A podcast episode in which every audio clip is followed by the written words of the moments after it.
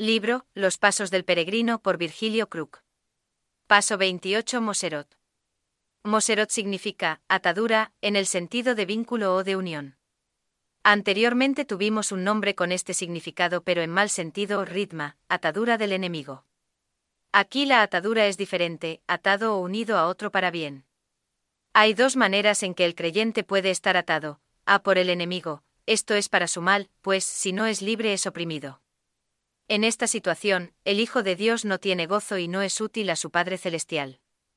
Ve por Dios, esto es para bien, pues es esclavo, cautivo o preso como lo fue Pablo exteriormente.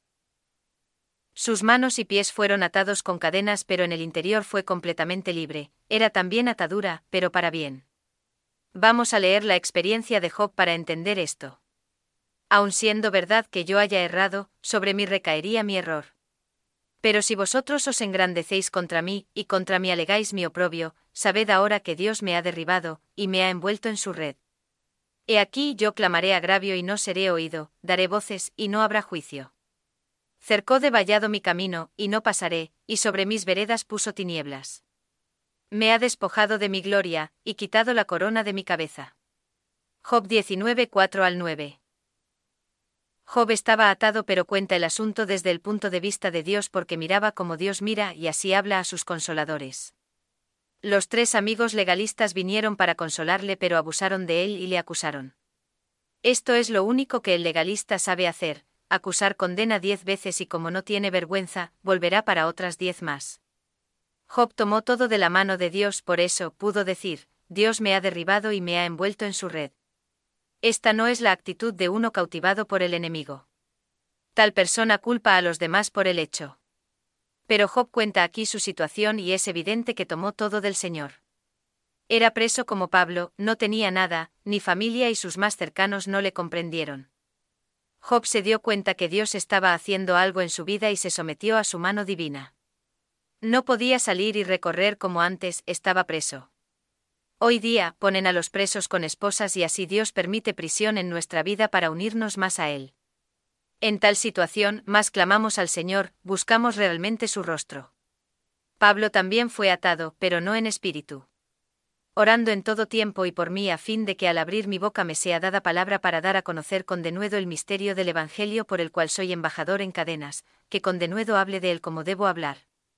Efesios 6, 18 al 20. Se llama a sí mismo, embajador en cadenas. Pablo, en los últimos días de su vida, ya no podía recorrer. Aunque antes viajaba mucho cuando llegó el tiempo que no pudo hacerlo más, él no lamentó eso, más bien lo tomó del Señor. De su prisión salieron hermosas cartas, tales como Efesios y Filipenses. Tal vez no tendríamos esas cartas si el apóstol no hubiera llegado a un lugar tan incómodo. El jugo de la gracia salió de la cárcel. Note lo que él dice desde su prisión. Quiero que sepáis, hermanos, que las cosas que me han sucedido han redundado más bien para el progreso del Evangelio, de tal manera que mis prisiones se han hecho patentes en Cristo en todo el pretorio, y a todos los demás. Y la mayoría de los hermanos, cobrando ánimo en el Señor con mis prisiones, se atreven mucho más a hablar la palabra sin temor. Filipenses 1:12 al 14. Llegó a Roma preso y le sucedieron cosas aparentemente malas pero fueron para bien. Pablo fue el líder, el promotor principal del Evangelio y estaba preso. Muchos pensaron, va a parar esa empresa, pues el que la promueve está preso. Sin embargo, Pablo dice es, para el progreso del Evangelio. Cuando hablamos del Evangelio apuntamos a una sola dirección, adelante señalamos el progreso. Aquí vemos una cosa aparentemente contraria a la situación del apóstol, pero el Evangelio nunca es vencido. Los hermanos, en vez de callarse y esconderse, obtuvieron mayor coraje y testificaban del Señor con más valor. Pablo, aunque estaba en cadenas, igual estaba puesto para la defensa del Evangelio. Él nunca fue vencido, al igual que su Señor quien tampoco fue vencido, ni en la cruz. Aleluya.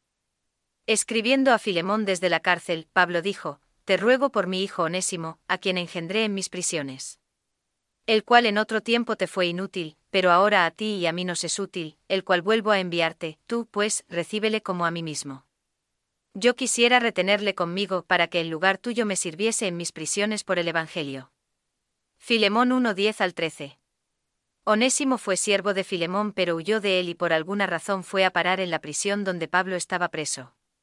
Allí el apóstol le ganó para Cristo y justamente por eso le llama, mi hijo a quien engendré en mis prisiones. El apóstol sin remordimiento se refiere a su prisión. Más bien, hablando como un vencedor, expresa los resultados consecuentes. Y Pablo dijo, quisiera Dios que por poco o por mucho, no solamente tú, sino también todos los que hoy me oyen, fueseis hechos tales cual yo soy, excepto estas cadenas. Cuando había dicho estas cosas, se levantó el rey, y el gobernador, y Berenice, y los que se habían sentado con ellos, y cuando se retiraron aparte, hablaban entre sí, diciendo, Ninguna cosa digna ni de muerte ni de prisión ha hecho este hombre.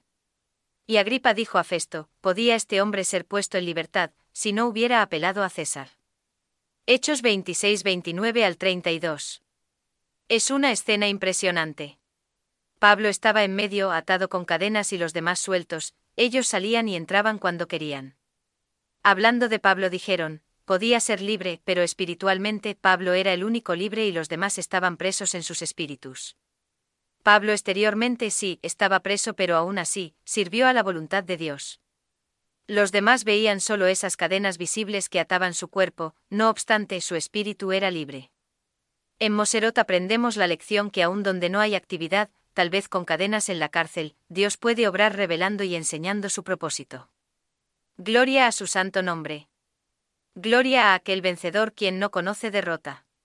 La manera en que un creyente puede gozar la libertad verdadera es sometiéndose a la voluntad de Dios.